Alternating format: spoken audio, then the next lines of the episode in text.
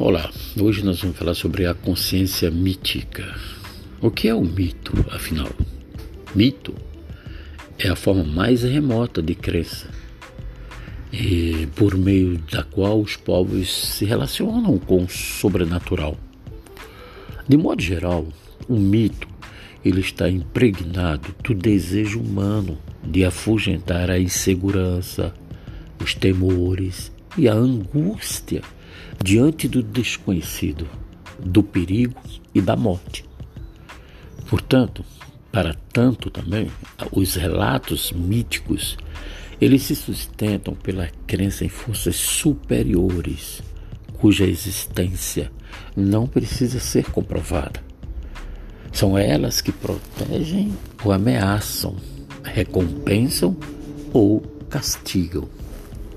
Então, a palavra mito ela vem do grego mitos, significa palavra expressa, narrativa.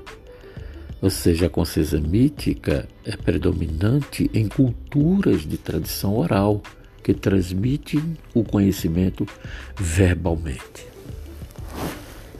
Examinando racionalmente os mitos, tendemos a concluir que não passam de lendas, histórias fantasiosas, portanto, inverossímeis.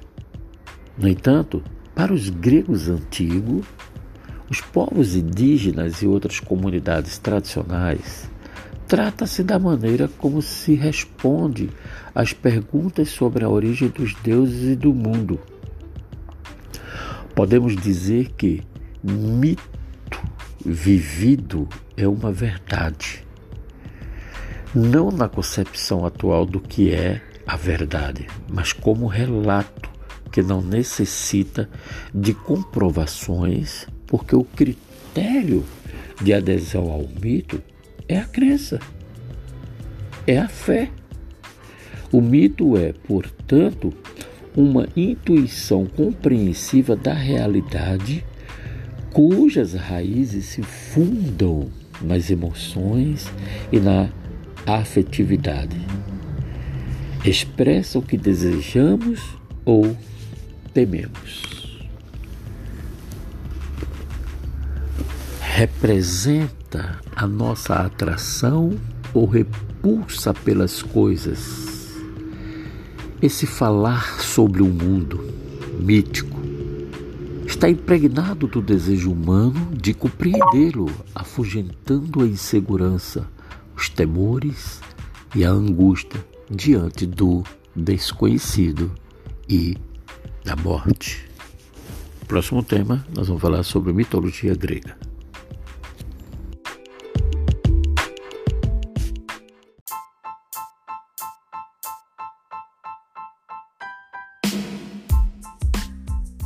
Olá, hoje nós vamos falar sobre a mitologia grega passagem da consciência mítica para a filosofia deveu-se a um longo processo de transformações políticas, sociais e econômicas que culminaram no aparecimento dos primeiros sábios gregos no século VI antes da Era Comum. Vamos investigar agora as características desse pensamento mítico, do pensamento mítico que predominava antes do advento da filosofia na Grécia. Né? Ou seja, antes de surgir todo esse processo do, dos filósofos, os homens viviam sobre contando histórias, né?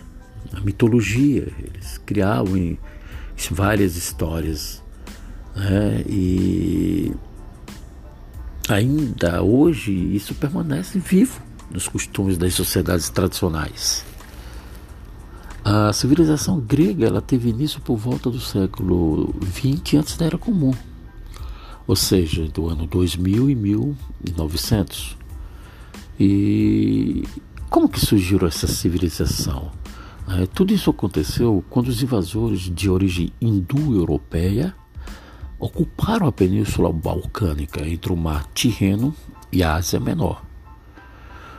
E por conta desse terreno totalmente acidentado, essa nova civilização se espalhou por diversas regiões eles eram autônomas, eram civilizações autônomas, preservaram algumas identidade cultural, ou seja, eles suas próprias identidades, a cultura deles, né, que eles já tinham, eles preservaram quando invadiram esse território, né, como a sua língua e as crenças.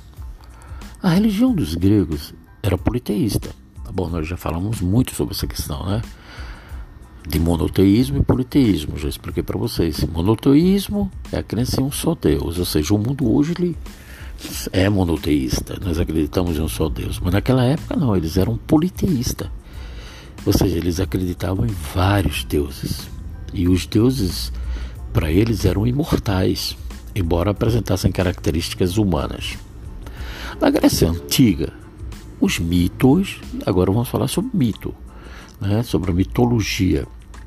Os mitos eles eram recitados de maneira em praça, é, de memória, ou seja, eles eram recitados em praça pública, eles criavam na hora, né, pelos aedos e rapisodos. Eles eram cantores ambulantes e poetas, como Homero e Hesíodo. Porém, nem sempre é possível identificar a autoria desses poemas, por resultarem de produção coletiva e anônima. Bom, esse foi um resumo da nossa aula de hoje sobre mito, mitologia grega. O que é mitologia? Um abraço a todos.